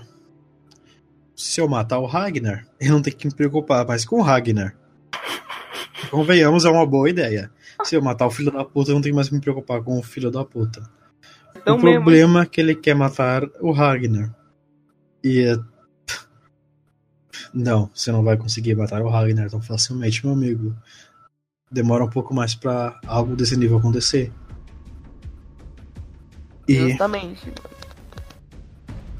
a ideia do cara é o quê? Eu vou descobrir um ponto- os pontos fracos do Ragnar e eu vou usar os seus próprios homens contra ele. Olha que ideia de maluco. Vocês acham que isso vai funcionar? É claro. Funcionar, crianças. Nunca funciona, amiguinhos. Nunca funciona. E é nesse momento, galera, que eu quero voltar e falar sobre o Flock. Mais especificamente sobre o, ator que fez o Flock barra faz. Que, meu amigo, ele é um dos melhores atores dessa série. Principalmente nessa segunda Skarsgård. temporada. Assim, o que ele faz, basicamente, o, o Ragnar percebe que o rei quer pa- mandar passar peixeira nele e fala: beleza, então eu vou colocar um agente meu dentro das forças do rei para monitorar o filho da puta e montar uma armadilha para matar esse filho da puta. E de todas as pessoas, ele escolhe o Flock. Porque convenhamos, o Flock é maluco. Todo mundo sabe que o Flock é maluco. E então, o que, o que ele faz? Flock, você vai fingir que você não tá mais de agrado comigo. Todo mundo vai acreditar porque você é maluco. E você vai ser meu agente lá dentro. E o Flock. Só que a gente não sabe disso até o último episódio, basicamente, galera. E o Flock. Ele consegue fazer tão bem esse papel que você, enquanto tá assistindo, você fica pensando, meu, meu amigo, esse filho da puta vai trair o, o Ragnar. Ele tá traindo o Ragnar assim tão fácil. Você não era o parceiro do Ragnar, seu filho da puta? Você é o segundo rolo nessa série, caralho? Sim, E é tão- consegue- Tão convincente. E você fica, mano. Esse ator é muito bom. Mano, não faça isso, não faça isso, não faça isso. E quando dá esse plot de, tipo, na verdade, o, o Flock ser tipo. O Flock. Ele foi da, da, da expressão, da expressão espião russo. Só que na época não existia a Rússia. Então, tipo, existia o Flock. Então, espião Flock. 00 Flock. Foda-se. Ele. ele. Até o último segundo você não faz ideia do que tá acontecendo. Eu, particularmente, ne- nessa temporada, eu fiquei, tipo. Eu criei raiva do, do Flock. Tinha momentos que ele tava conversando lá com. Com o rei e eu ficava tipo, mano, seu cuzão, seu cuzão, seu cuzão. Mas quando o plot estourou, e na verdade o Flock estava o tempo todo do lado do Ragnar, você fica, mas o quê? Cha- Chablau na sua cara, tá ligado? Chabral na sua clara, bem nessa mesmo. É, o Ragnar volta a invadir o leste junto com o rei e com o novo parceiro deles. O novo parceiro deles é a Condessa Lagta. Isso mesmo. A Lagta mata o marido e toma o lugar dele como conde, no caso, condessa. E eles vão lá, o- a, a única vontade do Horik de voltar lá é pra matar o Ekbet por ter matado os filhos dele. O Ragnar vai lá porque ele quer colocar terra e a Condessa Lágata vai lá porque ela quer dinheiro, como todos nós. Não Dois dos três saem felizes, Lagta e Ragnar, e Rei Horik, que já tava totalmente putaço com Ragnar, não consegue a vingança que ele tanto desejava.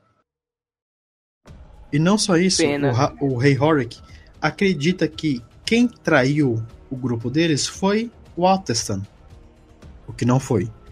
E o Ragnar, outro motivo de motivar o Ragnar a ir voltar a invadir aquela região específica era conseguir a porra do Atestan de volta, porque ele quer o seu parça cristão barra viking de volta. Ele não vai deixar o parça dele na mão do rei Ho- Ekbet nem fodendo. Um parênteses aqui, é uma coisa muito louca que acontece ao longo de toda a série, é essa questão do cristão barra é, pagão do Altestan, que tipo, ele não depois que ele tem essa experiência toda com o povo do Ragnar, né, com os vikings, com a galera de Kattegar e tudo mais, ele não consegue mais ter aquela mesma entrega com a fé cristã sem ignorar os deuses pagãos. Então, tem até um momento que ele tá conversando com o rei Ekbat. E o rei Ekbat fala, ah, por que você, né, convive com esse povo? O que, que eles têm interessante? E o Atestão fala, meu coração, eu sei do amor de Cristo, mas quando chove, nas noites de tempestade, eu sei que é Thor me vigiando. Então, você vê que ele tem um conflito interno muito grande. Eu acho isso incrível, sabe? É, uma- é um atrativo muito forte pro personagem. Sim. E agora vamos lá. Eles voltam. E Rei Hork começa a colocar em planos. O seu plano. Começa a colocar em, mo- em movimento o seu plano de matar o nosso amigo Ragnar. E ele pede que Flock mate alguém de confiança para provar o seu valor. E como nós não sabemos que ele não está na real matando ninguém, a gente acha que ele vai. Ele simplesmente envenena um dos amigos do Ragnar dele. E a gente fica puto com o Flock. E nós descobrimos que ele. Que o Rei Horik só trouxe a família dele para apresentar ao. para o Ragnar. Como mais uma das suas partes de uma grande estratégia de matar o Ragnar, que é basicamente mandar os guerreiros dele invadir e matar todo mundo. Inclusive, se não me engano, ele, ele, ele finge envenenar o Thorsten, não é? Sim, ele finge envenenar o Thorsten para que o, o Rei Horik confie nele. O Rei Horik conta o plano e fala: Vamos fazer isso amanhã. E a sua função, Flock, vai ser matar o Bjorn Ironsight. Menino que ele viu crescer, que ele ensinou a cortar tábua, que ele contava várias historinhas, várias zedas. Vai ter que matar um moleque que é quase como se fosse seu filho. É, meu amigo, vocês têm noção a, a merda que o Rei Hork pediu para a porra do Flock? para a porra E do aí- plot. Chegamos no último episódio da segunda temporada, a qual o plano do Rei Hork é colocado em movimento de matar todos os membros da família do Ragnar. E, como é de se esperar, deu muito errado. Porque, enquanto o rei achava que o Flock era um agente para ele, era o tempo inteiro um agente do Ragnar. Então, tudo que o, o, o rei pensava, falava ou planejava, o Ragnar já estava sabendo. Então, quando o ataque começa, o Ragnar já tinha planejado o seu contra-ataque e só dá bosta pro Rei Hork, porque ele chega lá, os seus guerreiros e tal, eles são massacrados. A esposa dele, que como a Lagta é uma guerreira, é morta pela Lagta. Os filhos dele são massacrados pelos homens do Ragnar. Os homens do Rei Hork são massacrados pelos homens do Ragnar. E chega numa parte onde só fica. Nossa. Só chega um momento onde fica o Ragnar e o Rei Hork e vários membros da, da série, como Flock, a Lagatha, a Waterston, o, o que, que foi envenenado, esqueci o nome dele agora, ele também tá lá, e outros, e todos eles basicamente dão uma espadada ou uma, uma cutucada no Rei Hork antes do do Do Ragnar dar os golpes finais. E quando o Ragnar derruba ele no chão e começa a dar cabeçadas no maluco, até o sangue do maluco e o cérebro do maluco ficar preso na testa dele. Nossa. Demora, meu amigo. Esse, esse- o, o Rei Hork sofre bastante na mão do Ragnar. Você vê que a cada cabeçada que ele dá é, é- Parece que sobe mais 10 de fúria, tá ligado? Ele. Você vê que ele tá muito puto com tudo aquilo. Sim. E nesse momento, nós chegamos no final da segunda temporada, a qual Conde Ragnar matou o rei e ele se torna Rei Ragnar. E para mim, sem zoeira, se a série tivesse terminado na segunda temporada, teria tido um fim muito bom. Ele ascendendo ao ao patamar de se tornar o rei Ragnar, pra mim teria sido um final convincente o suficiente. Tipo, ok, eu gostei e poderia ter acabado. Por sorte, não acabou. Ainda tem mais duas temporadas pra gente falar, mais três na real, mas provavelmente vai ter mais, mais verdade- temporadas. São seis temporadas, então a gente tem mais quatro temporadas pra falar. Olha que legal. Ótimo, maravilhoso. E sim, se a série terminasse nessa segunda temporada, a maneira como ela foi construída, pra mim seria satisfatório. Sem zoeira. Seria uma, duas, uma temporada de- uma série de duas temporadas que funcionou lindamente, fechadas. Exatamente. Uma coisa muito bacana entre primeira e segunda temporada que você percebe é a evolução dos personagens, como eu comentei. Essa troca que existe, não só entre o Ragnar e o Altestan, mas você vê o crescimento do Bjorn, você vê as questões do, do rolo, né? Essa, essa gana de poder do rolo sendo trabalhada. Você vê o poder que a Largeta tem. E a Largeta, ela não é um, um exagero de poder. Ela não, ela não segue aquele muito do estereótipo de, de heroínas, que é aquela coisa meio histérica. Não. Ela, ela é uma mulher e ela faz o que precisa ser feito. Ela age como uma leoa quando mexem com a família dela e ela é mansa como um gato quando, ela- quando lhe convém. Isso é uma coisa muito interessante. E, bom, como a gente comentou também, entrou a Aslog na história, que ela, também ela cria uma empatia, ela é um contraponto à Largeta, que ao passo que a Largeta é uma mulher incrível, a Aslog, ela, como eu falei, ela não tem tantos é, atrativos, assim, ela ela gera uma antipatia natural, porque ela é muito mesquinha. E até, tipo, colocar como um cargo aqui, para os próximos, os próximos comentários dentro de Vikings que a gente vai fazer mais pra frente, o único atrativo que a Aslog tem em relação a, a como a gente comentou durante todo o pod, o, o Ragnar dá muito valor à sua família. E como a filha mais velha dele morreu, e a Lagertha não pode mais dar filhos, é justamente esse diferencial da Aslog, que dá pra ele quatro filhos. Ubi, Viksten, Sigur e Ivar Boneless, que mais pra frente a gente tem muito o que falar sobre essa criatura demoníaca, satânica, como eu gosto de falar, Ivar Diabo Louro. Mas enfim. Basicamente é isso. É. E agora, o que você achou dessa segunda temporada enquanto temporada só? Você já tava chorando na primeira temporada, a segunda temporada tava batendo a cabeça na, na parede. Eu tava, meu Deus do céu. Porque a construção dela, como a gente comentou, foi sinérgica em relação à primeira temporada. E ela teve não um, mas vários pequenos plots que vira- foram uma reação em cadeia. Então, essas reviravoltas a gente não tava esperando, né? Essa questão do, do Flock ser traidor, mas na verdade não. Do, é, do Rolo ter sobrevivido a um julgamento. Ele podia ter sido um fucking cuzão, ele não foi um fucking asshole, ele conseguiu salvar alguma coisa. Do Ragnar, tipo, tendo que. O tempo todo o Ragnar teve que tomar decisões e você percebe que ele não queria muito, ele só queria ter uma vida de boas ali no plantio. Tipo, o coração dele ainda tava na fazenda, ainda tava no plantio, ainda tava em ter uma vida fechadinha, tranquila, suave.